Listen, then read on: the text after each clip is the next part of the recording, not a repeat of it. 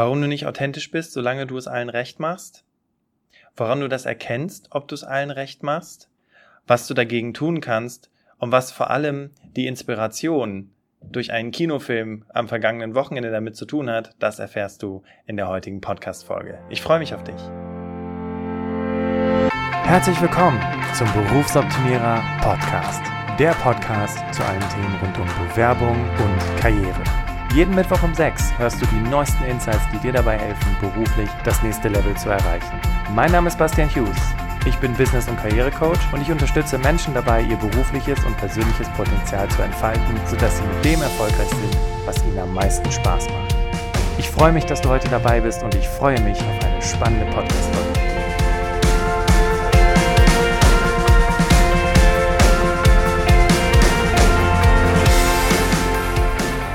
Ja, schön, dass du wieder dabei bist.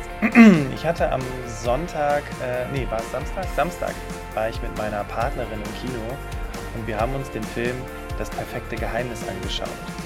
Und ich weiß nicht, ob du den Film schon gesehen hast oder ob du die, äh, die Originalfassung bereits auf Netflix gesehen hast.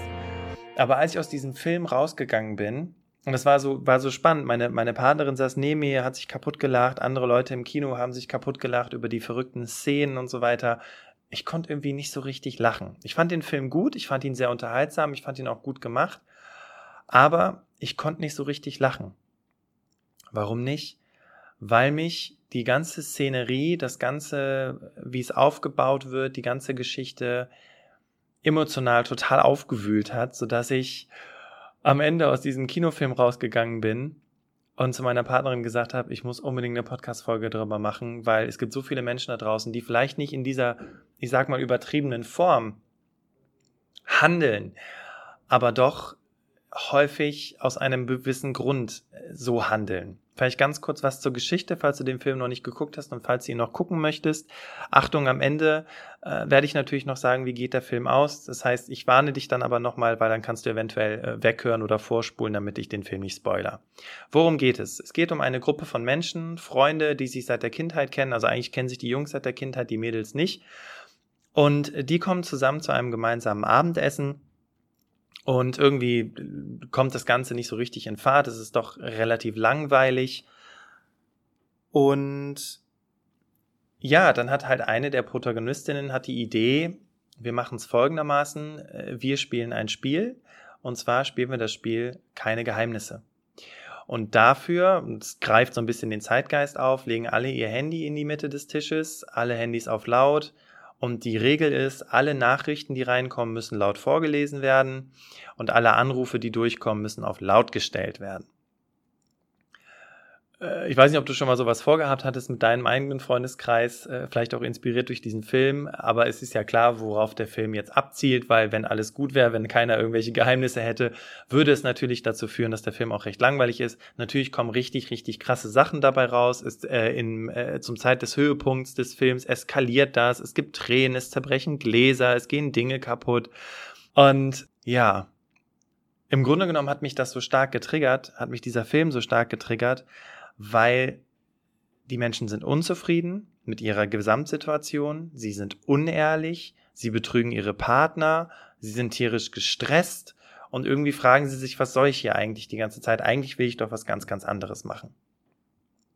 Und dann ging ich aus dem Kino, äh, also wir sind aus dem Kino raus, meine Partnerin und ich auf dem Weg nach Hause und dann habe ich so zu der gesagt, boah, ey, das ist, das macht mich so fertig, weil dieser Film, ja, vielleicht auf der einen Seite spiegelt er unsere Gesellschaft wieder im Sinne von, dass Menschen sich dank Tinder immer noch irgendwelche Türchen offen halten, aber das war nicht das, was mich so getriggert hat. Also dieses Betrügen ist ein Resultat daraus. Was mich so getriggert hat, war, diese Menschen handeln unter anderem so und sind dadurch nicht authentisch, weil sie es ständig versuchen, irgendwie allem recht zu machen. Entweder versuchen sie es ihrem Partner recht zu machen oder sie versuchen es in ihrem Freundeskreis äh, äh, eben allen recht zu machen. Sie versuchen es den Kindern ständig recht zu machen, dem Partner ständig recht zu machen. Und das führt dazu, dass diese Menschen unzufrieden werden und entweder sich nach einer schnellen Nummer umschauen oder etwas, was sie tief bewegt, einfach nicht in der Gruppe teilen wollen, weil sie ja, weil sie Angst haben vor Feedback, mit dem sie vielleicht nichts anfangen können, oder was heißt nichts anfangen können, aber was vielleicht verletzend sein könnte. Ähm, sie sind gestresst, da gibt es ein Pärchen, sie ist quasi, wird so im Freundeskreis als die emanzipierte Frau gesehen, weil sie arbeiten geht und er im Sinne von, ne, wir haben 2019, er bleibt zu Hause, kümmert sich um die Kinder, zieht die Kinder groß und sie geht halt ständig arbeiten. Und äh, das Krasse ist, dass sie natürlich dann auch von der Schwiegermutter total verteufelt wird, weil Frauen müssen ja zu Hause sein und äh, sich um die Kinder kümmern, während der Mann arbeiten geht. Und das Witzige ist, ich, ich greife jetzt ein bisschen vor und höre hier gerne weg, aber was ich jetzt sage ist, das Witzige ist, dass in dem Film rauskommt, dass sie eigentlich gar keinen Bock hat, arbeiten zu gehen, dass sie das eigentlich nur gemacht hat, weil man das halt so gesellschaftlich erwartet, dass eine selbstbewusste Frau heutzutage eben auch arbeiten geht und sie sich viel lieber um die Kinder kümmern würde und viel lieber die Kinder großziehen würde und es eigentlich viel cooler fände, wenn er arbeiten geht. Also ne, das Thema Chancengleichheit oder ähm, das Thema Gleichberechtigung zwischen Mann und Frau wird dahingehend auch getriggert im Sinne von, ja, sie hatte aber Bock drauf, sie will das aber gerne so. Und trotzdem, weil sie irgendwem, irgendwem versucht gerecht zu werden, vielleicht ihrer Chefin versucht gerecht zu werden oder wem auch immer, geht sie lieber arbeiten und nimmt diesen ganzen Stress und dieses ganze Unglück auf sich, um äh, ja eben irgendwem was zu zeigen. Und er, er hat irgendeine Affäre am Laufen mit irgendeiner alten oder jüngeren dann in dem Fall und äh, warum? Braucht die Bestätigung, braucht das Gefühl, dass auch wenn er als äh, Vater zu Hause ist und sich eigentlich nur um die Kinder kümmert, aber trotzdem eine Aufgabe hat und trotzdem irgendwie wirken kann mit seiner, mit seinem Charme, mit seinem Typ, will sich männlich fühlen. Ja, und das Ganze würde natürlich nicht passieren, wenn die einfach mal ehrlich miteinander sprechen würden. So, und das, wie gesagt, hat mich zu dieser Folge inspiriert, weil ich halt gedacht habe, ey, vielleicht nicht so übertrieben. Ja, vielleicht lebst du nicht in einer Beziehung oder in einem Leben, äh, wo du das Gefühl hast, du musst deine Partnerin oder deinen Partner betrügen oder du musst äh, für deine Chefin Drogen nehmen oder was weiß ich. Vielleicht hast du nicht dieses Leben. Aber vielleicht neigst du dazu, dich darauf zu konzentrieren, dass es anderen Menschen recht machst, dass du immer anderen hilfst, dass du dich gerne um andere Menschen kümmerst, aber wenn es um dich selber geht, dann behandelst du dich überhaupt nicht gut. Und jetzt magst du vielleicht sagen, Bastian, äh, aber was ist denn so verkehrt daran, für andere Menschen da zu sein, anderen zu helfen und, und ja, ein offenes Ohr zu haben für die Probleme der Leute. Was ist so verkehrt daran? Es geht doch um Nächstenliebe, es geht darum, füreinander da zu sein und schließlich macht uns das ja auch als Gesellschaft aus.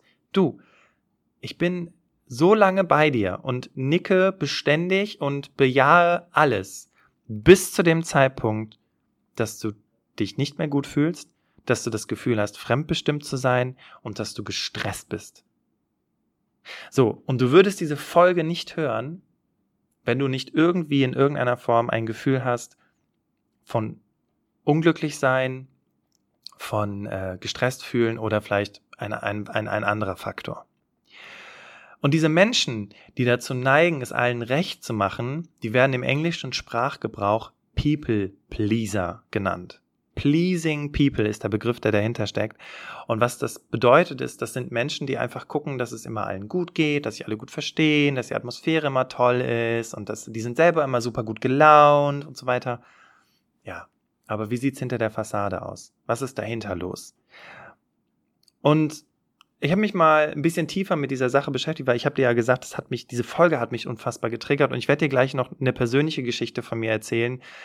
Ähm, ich hoffe, dass dir sowas nie passieren wird, aber da habe ich volle Breitseite gemerkt, was passiert, wenn du ein People-Pleaser bist, wie mit dir umgegangen wird, wie du dich selber fühlst und am Ende kriegst du noch einen Schlag ins Gesicht, weil du bemerkt hast, okay, krass, ne? Das äh, Hätte ich jetzt niemals gedacht. Aber wie gesagt, ich greife jetzt ein bisschen, ich, ich möchte da jetzt noch nicht drauf eingehen. Ich fange erstmal an, mit dir darüber zu sprechen. Warum neigst du denn dazu, es allen recht zu machen? Warum neigst du dazu, zu gucken, dass sich alle wohlfühlen? Warum möchtest du gerne helfen?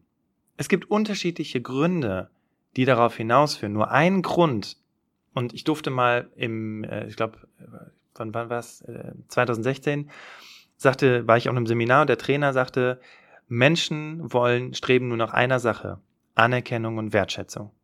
So, und jetzt gibt's diejenigen, und das sind die People-Pleaser, die streben nach Anerkennung und Wertschätzung von außen. Und die holen sich die Bestätigung und das Gefühl von gebraucht werden von außen, Und es gibt diejenigen, die daran gearbeitet haben und Wege gefunden haben, sich halt eben nicht nur durch andere zu profilieren. Weil das ist nämlich das Problem. Und deswegen verstehe ich dich so gut, wenn du zu diesen People-Pleasern eventuell zählst. Du willst dich gebraucht fühlen. Du willst dich wichtig fühlen. Das Gefühl zu haben, dass ohne dich nichts läuft. Ja, dass wenn du diese Party nicht organisiert hättest, dann würden alle zu Hause sitzen und sich langweilen. Das ist ein gutes Gefühl. Und es ist ein Gefühl von wow, es ist, ich fühle mich wichtig, ich schaffe Mehrwert, ich bin für andere da. Das ist übrigens auch einer der häufigsten Gründe, warum Leute meinen, sie sind gute Coaches oder äh, gute, gute, gute Berater oder was, weil sie glauben, sie wollen anderen Menschen helfen und für andere Menschen da sein. Ja. Kurze, kurze Anekdote. Jetzt stell dir vor, ein Klient, der dazu neigt, es allen recht zu machen, sitzt zusammen mit einem Coach, der dazu neigt, es allen recht zu machen. Der Klient möchte gerne, dass der Coach ähm, sich gut fühlt und das Gefühl hat, er hat ein tolles Gespräch. Also erzählt er eben irgendeine Story, damit der Coach das Gefühl hat, okay, wow, hier kann ich helfen.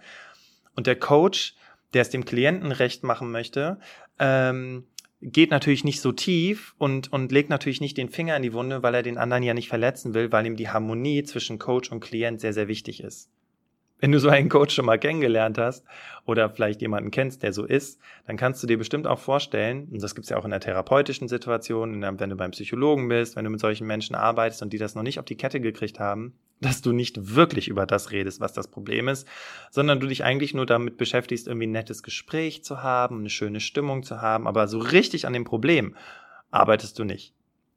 Und das ist der Grund, warum gerade das Thema People Pleasing, warum gerade dieses allen recht machen einfach nicht authentisch ist. Weil du bemühst dich darum, eine positive Situation zu schaffen. Ähm, du bemühst dich darum, für andere da zu sein, um die Anerkennung zu bekommen, um dich wert zu fühlen. Aber tust du es aus einem eigenen Antrieb heraus oder tust du es irgendwann nur noch daraus, dass du dich fremdbestimmt fühlst? Das heißt, die Frage, die du dir stellen sollst, jetzt zuallererst ist, basiert dein, dein Glück dein Wohlbefinden, die Anerkennung, die du dir selber gibst, auf Basis von anderen? Oder kannst du dir auch selber sagen, dass du weißt, dass du gut bist, dass du weißt, dass du gewisse Talente und Stärken und Fähigkeiten hast und dass du weißt, dass auch ohne dass es andere gibt, das, was du tust, einen Sinn ergibt. Weil wenn nicht, wenn du weiterhin dein Wohlbefinden und deine Anerkennung auf anderen baust, kommst du dann beruflich weiter? Kommst du dann, bekommst du die Beförderung, nach der du so lange strebst, weil du ständig anderen Leuten hilfst? Wenn du sagst, wenn du jetzt hier zuhörst und sagst, na klar, Bastian, ich habe meine Beförderung bekommen, weil ich für andere Leute, äh, weil ich ständig anderen Leuten geholfen habe, das macht mich auch als gute Führungskraft aus. Okay. Aber das nächste Level, kommst du mit dieser Methode weiter? Klappt das? Oder ziehen ständig andere Kollegen an dir vorbei und kriegen die Beförderung, auf die du schon so lange wartest? Ich möchte dir dazu, ich habe es ja gerade schon kurz erwähnt, eine kleine Geschichte erzählen. Und ich kürze es ein bisschen ab und vielleicht werde ich irgendwann nochmal die Gelegenheit nutzen, es komplett im Detail zu erzählen, aber ich möchte dir dafür die wesentlichen Punkte herausziehen. Und zwar, folgende Situation war. Mein Kollege nennen wir ihn David. Ich habe den Namen bewusst geändert, damit die Leute, die hier zuhören, jetzt nicht wissen, ah, um den geht's. Äh, mein Kollege David und ich haben zusammen in der Personalabteilung gearbeitet. Und äh, David hatte in der Zeit, wo wir, das war glaube ich 2014, 2015, hatte angefangen, seine Weltreise vorzubereiten und hat sich mit der Weltreise beschäftigt und das Ganze organisiert und hat mit dem Arbeitgeber besprochen. Und am Ende hat er es auch geschafft, dass er seine Weltreise inklusive unbezahltem Urlaub bekommt. Ich parallel hatte mich innerhalb der Firma ähm, mir sämtliche Aufgaben an, äh, aufgehalst, muss ich tatsächlich sagen, habe äh, parallel noch die Möglichkeit bekommen, in einem anderen Projekt mitzuarbeiten, äh, was sehr, sehr viel Kom äh, äh Kapazität geschluckt hat, äh, sehr viel zeitliche Kapazität, Hab äh, parallel, weil noch einige Kollegen von der Personalabteilung krank geworden waren, äh, deren Jobs, ähm, ich sag mal, so gut es ging, ne, bin da ja auch kein Experte gewesen in dem Bereich, übernommen. Und dann ging mein Kollege in Urlaub und war, glaube ich, ein halbes Jahr oder was, oder ein Dreivierteljahr war der weg. In der Zeit habe ich rotiert wie ein Bekloppter, ja. Wenn eine neue Aufgabe reinkam, ich habe es irgendwie versucht zu managen, habe es zwar nicht so genau so richtig hingekriegt, habe teilweise bis 22 Uhr gearbeitet und gemacht und gemacht und das führte dann irgendwann dazu, dass ich selber total gestresst war, selber auf dem Zahnfleisch ging, wenn jemand was von mir wollte, ich irgendwie zusammengezuckt bin, mit Bauchschmerzen zur Arbeit gegangen bin, unausgeschlafen, unausgeglichen war. Und was war das Resultat? Es sind Fehler passiert. Und diese Fehler waren so signifikant, dass der Kunde, über den ich ja dieses Projekt bekommen hatte zu dem Zeitpunkt, was ich selber steuern sollte, anfing sich zu beschweren bei unserer Geschäftsführung und sagte, so geht's nicht. Äh, die Person macht hier Fehler, äh, das können wir nicht, äh, das ist nicht tragbar. Und es eskalierte dann irgendwann so weit, dass man gesagt hat, okay, tut uns leid, aber wir ziehen dich hier vom Projekt ab und äh, das geht so nicht und äh, also du scheinst das hier überhaupt nicht auf die Kette zu kriegen. Auf der anderen Seite hatte ich Beschwerden über meinen Hauptjob. Ich habe ja im Recruitment gearbeitet, also ne, Stellenausschreibungen, äh, also Stellen besetzt, Menschen gesucht, ausgesucht, kamen Beschwerden darüber, dass ich meine Arbeit nicht richtig machen würde, dass ich nicht die richtigen Kandidaten finden würde, dass es viel zu lange dauern würde und so weiter. Das heißt, es hagelte Beschwerden von allen Seiten. Und dann kommt mein Kollege nach neun Monaten aus seine, von seiner Weltreise wieder. Total erholt, braun gebrannt, ne, hat tolle Geschichten zu erzählen, organisiert in der Zeit, wo er wieder da ist, in den ersten Wochen erstmal äh, regelmäßige Get-togethers, um äh, Bilder zu, zu zeigen von seinen Reisen und den Leuten was zu erzählen. Und natürlich waren super viele Leute da. Aber es gab drei Dinge, die mich am allermeisten getriggert haben und wirklich, wirklich angepisst haben. Erstens, alle haben gesagt, Gott sei Dank bist du wieder da, jetzt laufen die Dinge wenigstens wieder rund. Zweitens, äh, während ich wie ein Bekloppter nach wie vor rotiert habe, äh, haben sich die Leute dann eher bei ihm äh, in seine äh, Vor in sein, sein, seine Präsentation gesetzt und haben sich da die tollen Bilder angeguckt. Und das Dritte, und das war, das war am, also das, das hat so wehgetan, das war so schmerzhaft. Der hatte drei Jobangebote. Intern. Der kam nämlich wieder und der wurde gesagt, hey, aber aufgrund deiner internationalen Erfahrung, jetzt warst du so viel unterwegs, musstest dich viel organisieren, hey, wir hätten hier eine Position als Projektmanager, besseres Gehalt, bla bla bla bla bla. Das heißt, der war neun Monate weg. Ich habe in der Zeit versucht, alles zu wuppen und alles möglich zu machen. Und der kommt wieder und kriegt ein Jobangebot. Kannst du dir ja vorstellen, wie ich mich gefühlt habe. Und du kannst dir auch vorstellen, wem ich die Schuld gegeben habe. Natürlich auch irgendwo mir, ne? aber natürlich auch in erster Linie ihn. Er wird befördert, er kriegt alles, was er haben möchte, Gehaltserhöhung etc. etc. und ich nichts. Und dann ist Folgendes passiert. Und deswegen, wenn du jetzt gerade so mit mir in dieser Geschichte bist und denkst so, boah, scheiße, Bastian, ey, das, äh, das ist wirklich, wirklich Kacke. Äh, und dann ist Folgendes passiert. Dann ist der Kollege krank geworden über die Weihnachtszeit. Er war also noch bei mir in der Abteilung und äh, der Wechsel war also noch nicht ganz vonstatten gegangen und er war sich auch noch nicht sicher, ob er das, äh, ob er den Job annehmen wollte oder nicht. Er ist krank geworden und ich musste schon wieder alles übernehmen. Aber dann, aus irgendwelchen Gründen, ich weiß nicht, wie das entstanden ist, irgendwas hat mich zurückgehalten und ich habe angefangen nachzudenken. Ich habe mich gefragt, okay, jetzt ist der krank ist doch, also ganz ehrlich, ist doch nicht meine Schuld, ist doch nicht mein Problem, dass der krank ist. Und dieses Gefühl, dieses ist doch nicht mein Problem, dass der krank ist, ist doch nicht mein Problem, dass die Firma zu wenig Ressourcen hat. Ich kann mir Lösungen überlegen, aber das heißt nicht, dass ich jetzt versuchen muss, zwei Stellen auszubilden. Dieses, irgendwie war da so ein Switch in meinem Kopf. Ich glaube, ich musste erst so richtig tief durch die Scheiße und so richtig, richtig auch mit voller Breitseite gesagt zu bekommen, dieser Weg funktioniert nicht, um mir was anderes zu überlegen. Und ganz instinktiv, und deswegen habe ich auch für dich schon mal drei äh, Tipps, woran du erkennst, dass du ein People-Pleaser bist. Und die Dinge können wir dann umdrehen. Ganz instinktiv habe ich mich zu unserem Geschäftsführer gesetzt und habe gesagt, pass mal auf, das und das ist die Situation. Der ist nicht da. Ich habe meine Aufgaben. Jetzt kommt noch das große Projekt, für das ich verantwortlich bin. Ich kann seine Jobs nicht übernehmen, ich kann mich nicht zweiteilen. So habe ich mit dem gesprochen. Und der so, ja, das verstehe ich, da habe ich recht, äh, hast du recht. Und das war natürlich auch wichtig, äh, dass wir trotzdem den, den, den, die Abteilung am Laufen halten. Das ist natürlich wichtig. Aber äh, was schlägst du vor? Das war die allererste Frage, die mir gestellt wurde. Und jetzt Vorsicht. Das heißt, der erste Schritt war natürlich zu kommunizieren, okay, ich, ich kann mich hier nicht äh, für alles verantwortlich fühlen. Ja, das ist der erste Punkt, woran du erkennst, dass du ein People-Pleaser bist. Du, du hast das Gefühl, du fühlst dich für alles verantwortlich. Ich habe gesagt, ich kann dafür keine Verantwortung übernehmen, weil ich habe keine Schuld, dass dieser Kollege krank ist. Das zweite ist, ich war bereit, den Konflikt auszutragen mit meinem Vorgesetzten, der mir natürlich erstmal versucht zu verstehen zu geben, dass ich sehr wohl mich um alles zu kümmern habe. Deswegen, als nämlich die Frage kommt, wie stellst du dir das vor, dass wir das jetzt lösen können, habe ich mir im Vorfeld überlegt, das und das könnte eine Lösung sein. Ja, ich möchte dich jetzt nicht mit Details nerven, was ich mir jetzt da konkret in dem Fall überlegt habe, aber eine der Sachen war, wir müssen es auf mehrere Köpfe verteilen. Wir müssen andere Leute, die vielleicht abteilungsfremd sind, reinholen, die einfache Aufgaben übernehmen und abarbeiten können, die vielleicht gerade nicht so viel zu tun haben. Und diesen Plan, den habe ich dann meinem Geschäftsführer vorgestellt und diesen Plan haben wir dann umgesetzt, so dass ich zu einer guten Arbeitszeit nach Hause gehen konnte, dass meinem Chef klar wurde, dass ich nicht alles machen kann, aber wir haben trotzdem am Ende alles geschafft. Und weißt du, was das Interessante ist? Dadurch, dass ich mal Nein gesagt habe, mich nicht für alles verantwortlich gefühlt habe und in den Konflikt gegangen bin,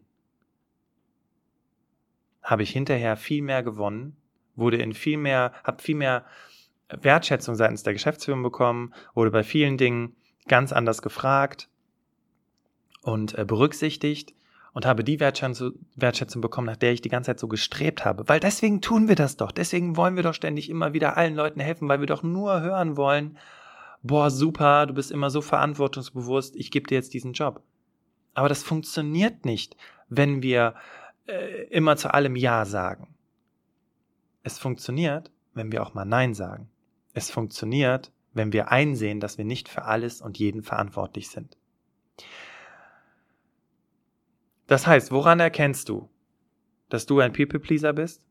Du kannst nicht Nein sagen. Großes Thema. Du fühlst dich für alles und jeden verantwortlich. Und du vermeidest Konflikte, weil du willst ja, dass es allen gut geht. So.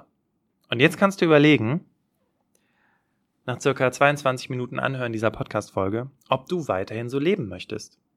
Ob du weiterhin so gestresst sein möchtest. Ob du irgendwann so enden möchtest wie die Leute in dieser, diesem Film Das perfekte Geheimnis, die unzufrieden mit ihrem eigenen Leben sind, weil sie sich nicht zutrauen, das zu kommunizieren, dass sie unzufrieden sind und dass sie Dinge ändern möchten, weil sie dann lieber unehrlich sind, ihre Partner betrügen und selber total gestresst sind. Willst du dieses Leben? Ich glaube nicht. Denn wie geht der Film aus? Und Achtung, hier kommt jetzt der Spoiler. Deswegen äh, spul hier kurz vor, ungefähr, ich würde sagen, 15, 20 Sekunden. Der Film geht so aus, dass nachdem dieser ganze Scheiß rausgekommen ist, der ganze Stress, die Tränen, viele Dinge kaputt gegangen sind, literweise Wein weggesoffen wurde, die Menschen zu ihrer Authentizität zurückgefunden haben, gesagt haben, ich will das gar nicht. Ich finde das scheiße. Ich habe da überhaupt gar keinen Bock drauf. Und das hat wehgetan. Richtig wehgetan. Aber was ist dann passiert? Sie haben zueinander gefunden. Sie haben ihre Beziehung auf ein ganz anderes Level heben können. Einmal die Beziehung der Jungs untereinander, der Freunde, aber auch in den Beziehungen hat sich was verändert.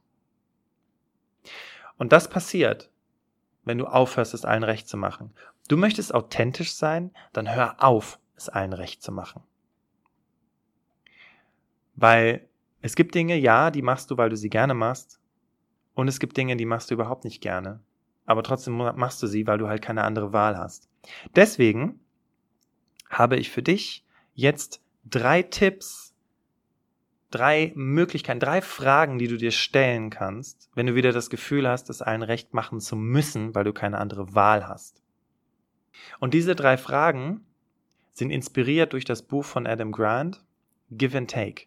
Falls du Adam Grant noch nicht kennst und ich weiß nicht, ob du zum Beispiel TED, TED Talks oder TED, TEDx oder TED Videos guckst oder die App hast, TED wird das geschrieben. Adam Grant hat damals dieses Buch geschrieben, ungefähr vor anderthalb Jahren oder zwei Jahren. Das hat mich tierisch inspiriert, weil das Buch heißt Give and Take und es beschäftigt sich genau mit diesem Menschentypen, nämlich den Gebetypen so ein Mensch, wie du vielleicht einer bist oder jemanden kennst, der so ist. und auch mich. Und ich hätte mir gewünscht, dass ich dieses Buch äh, gelesen hätte zu dem Zeitpunkt, als ich in dieser krassen Situation bei meinem Arbeitgeber gewesen bin. Aber hatte ich nicht, gab's nicht, kannte ich nicht. Ich wusste nicht, wonach ich suchen sollte. Und das Buch empfehle ich dir unbedingt, es zu lesen, wenn du zu den Gebetypen zählst. Weil, weißt du, was das Spannende ist? Und ich möchte nicht da zu sehr ins Detail gehen, da empfehle ich dir auf jeden Fall, dir das Buch zu holen. Adam Grant, Give and Take. Er hat herausanalysiert aus unterschiedlichen ähm, Berufserfahrungsgruppen, Karrieregruppen, also Job, äh, Jobarten, welche Art von Menschen die erfolgreichsten sind und welche Art von Menschen am wenigsten erfolgreich sind. Und allein das Ergebnis ist so verblüffend, dass ich gedacht habe, ich muss dieses Buch lesen. Und ich habe dieses Buch gelesen und drei Tipps, drei Fragen möchte ich dir mitgeben, die du dir stellen sollst, wenn du das nächste Mal in der Situation bist, dass du das Gefühl hast, okay, ich muss mich hier wieder um alles kümmern. Erste Frage, warum? Warum musst du das jetzt tun? Wird das von dir verlangt? Ähm, weil du selber möchtest, ja, weil du selber, weil du gerne ein besseres Gefühl haben möchtest, sei ruhig so echt und authentisch mit dir selber und sage, ich mache das jetzt, weil ich will, dass man mir sagt, am Ende hast du gut gemacht. Super, dann kannst du das ja auch forcieren, das dann auch erreicht zu haben. Das ist die erste Frage. Warum tust du das? Die zweite Frage ist, wann tust du das? Das ist total spannend, weil Musst du immer alles jetzt sofort machen, wenn jemand zu dir kommt? Wenn jemand deine Hilfe braucht? Ähm, eine sehr, sehr gute Freundin von mir, Michaela heißt sie. Michaela hat mich irgendwann auf so einen Trichter, auf den Trichter gebracht mit der Frage nach dem Wann. Weil sie hat mir erzählt, dass sie in einem Gespräch, weil sie ist auch so ein Mensch, der sich ständig für andere verantwortlich fühlt oder gefühlt hat und dazu neigte, immer allen helfen zu wollen. Und sie saß eines Tages in einem Gespräch mit einer Kollegin und die hat ihr wieder ihr ganzes Leben ausgeschüttet. Und normalerweise neigen wir People-Pleaser und Helfermenschen dazu, ja jetzt einen Tipp zu haben und zu sagen, so musst du es machen und so und so und so. Und Michaela hat sich dann im Geiste irgendwann gefragt, muss ich eigentlich gerade irgendwas machen? Oder will die Person einfach nur reden? Will ich gerade überhaupt irgendwas machen? Will ich gerade was dazu beitragen? Nö, gerade will ich nicht. Und das war die Authentizität, die sie dann für sich gefunden hat, weil wann entscheidest du, musst du das jetzt machen Vielleicht musst du das jetzt gar nicht machen, vielleicht kannst du das auch erst am Nachmittag machen. Deswegen ist die Frage nach dem Wann extrem wichtig. Muss ich jetzt? Nö. Jetzt muss ich nicht. Kann ja auch später. Ist ja noch genug Zeit. Und das ist die zweite Frage, die du stellen kannst. Wann muss ich das erledigen? Und wenn jemand zu dir kommt, dich um Hilfe bittet, ich sag mal mit Ausnahme von, es ist dein Vorgesetzter oder der Geschäftsführer, Warum musst du das jetzt sofort machen? Warum kannst du das nicht später machen? Wenn du Probleme damit hast, Nein zu sagen, dann probier's doch mal mit später. Ja, wenn jemand zu dir kommt und sagt, kannst du dich darum kümmern, du hast Riesenprobleme damit, Nein zu sagen, dann sag doch mal einmal, pass mal auf, mache ich super gerne, ähm, wollen wir uns um 14 Uhr nochmal zusammensetzen? Dann äh, können wir uns das gerne gemeinsam anschauen. Du hast nicht Nein gesagt, du hast die Person auf später verschoben und du machst die Regeln. Und die letzte Frage, die du dir stellen solltest, und ich weiß nicht, ob du das Klopfen auf dem Tisch hast, ich merke gerade, das ist eine sehr, sehr persönliche Folge für mich. Für wen tust du es? Ja, also nicht allen es recht zu machen. Für wen machst du es? Und wenn du jemanden hast, für den du ständig irgendwas machst, aber wenn du den selber um Hilfe bittest, der überhaupt nichts für dich tut, dann schieb da einen Riegel vor. Dann sag, sorry, aber habe ich jetzt gerade keine Zeit zu, musst du jemand anders fragen. Drei Fragen. Warum? Wann? Und für wen? Wozu führt das? Wozu führte die Erkenntnis darüber, dass in dem Film das perfekte Geheimnis sie sich betrogen und belogen haben und gestresst gewesen sind? Es führt dazu, dass du authentisch mit dir selber bist. Du bekennst dich dazu dass es okay ist, jetzt eben nicht sich um alles zu kümmern. Du bist ehrlich zu dir selbst und ja, es tut am Anfang extrem weh, aber ich kann dir sagen, am Ende, genau in dem Film, führt es zu einem Happy End. Ich danke dir, dass du jetzt die, muss man gerade gucken, 30 Minuten dabei gewesen bist und hoffe, dass du für dich was mitgenommen hast wie gesagt, sehr, sehr persönlich für mich gewesen, diese Folge. Gerade das äh, und der Film, der mich so, also der hat mich so getriggert und deswegen habe ich gedacht, komm, ich muss dir jetzt diese Folge mitgeben. Und in der nächsten Folge haben wir wieder einen Interviewgast und zwar die wunderbare Andrea Ballschuh dabei. Andrea stand 25 Jahre und heute immer noch vor Fernsehkameras. Und wir sprechen über das Thema Videobewerbung, was du vielleicht schon bei einigen Stellenausschreibungen gesehen hast, und über das Thema Skype-Interview. Und Andrea gibt dir ihre ganz persönlichen Tipps mit, wie du das Skype-Interview bzw. deine Bewerbung, deine Videobewerbung perfekt meisterst. Ich freue mich riesig drauf. Nächste Woche Mittwoch um sechs sprechen wir darüber. Und dann äh, empfehle ich dir auf jeden Fall da reinzuhören, weil da ziehst du auf jeden Fall nochmal ein paar ganz, ganz wichtige Tipps. Wie du weißt, gibt es diesen Berufsoptimierer Podcast jetzt seit über zweieinhalb Jahren. Krass, ne? 24 Monate, bisschen mehr, 30 Monate. Mehr sogar als 30 Monate. Abgefahren, oder? Und wenn du so langsam das Gefühl bekommen hast, dass du mal Danke sagen möchtest, dann kannst du das tun. Entweder mit einer Bewertung auf Apple Podcast oder YouTube. Oder, und das wäre richtig cool, weil damit kannst du äh, mir nochmal Danke sagen und vor allem hilfst du damit auch nochmal anderen, wenn du diese Podcast-Folge an deine Freunde weiterempfehlst. Ich danke dir vielmals, dass du dabei gewesen bist. Ich wünsche dir einen grandiosen Tag. Und wir beide, wir hören uns wieder beim nächsten Mal. Mach's gut.